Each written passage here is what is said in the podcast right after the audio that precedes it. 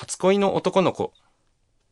初恋の男の子、漢字は、運動神経抜群の男の子だった。足が速くてサッカーが得意。他にも飛び箱やら水泳やら体育の授業でやるものはほぼ何でも一番。顔も服装もあの時代の小学生にしては垢抜けていて、おしゃれなジーンズや真っ赤なセーターなんかもよく似合っていた。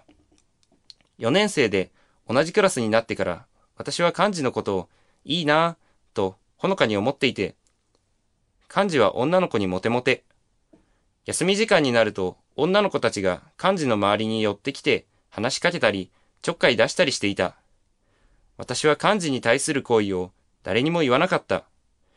当時、女の子同士でよく好きな男の子を打ち明けたりしていたのだが、いつも私は今はいないとか、うーん、〇〇くんかななどとごまかしつつ、みんなに話を合わせていた。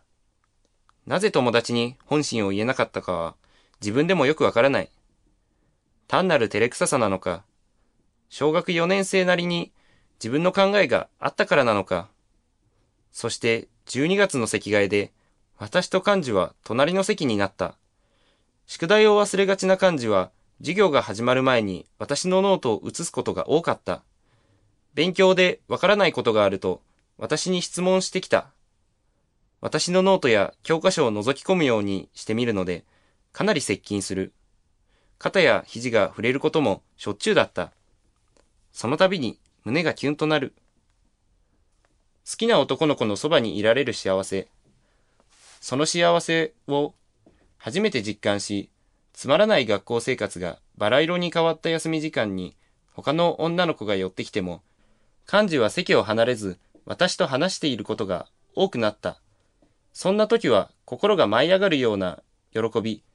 逆に幹事が席を離れて他の子たちと遊んでいる時は寂しくて、自分の気持ちがほのかな行為から確実な恋心へと変化しているのを私は4年生の時に自覚した。これが恋心なんだ。それまで本や漫画などで恋の物語を読み、漠然と抱いていた恋のイメージ。その恋をはっきりと自分の感覚として実感したのだった。ある日、いつものように漢字に宿題の答えを教えていると、漢字は突然聞いてきた。陽子って誰が好きなのえ男子の中で誰が好きなのか教えて誰もいないよ。本当私の心臓はドキドキ。じゃあ、漢字は好きな女子がいるの？うん。私の心臓はますますドキドキ。誰？俺だけ教えるのはずるいじゃん。俺も教えるから教えてよ。ここで？誰かに聞かれそうじゃない。じゃあ、掃除の後、給食室の前で待ってるよ。うん。確かにその時間の給食室のあたりはとても静か。5分、10分と言った短時間なら誰も通らない可能性が高い。私は幹事の言葉に従って給食室の前に行く約束をしていた。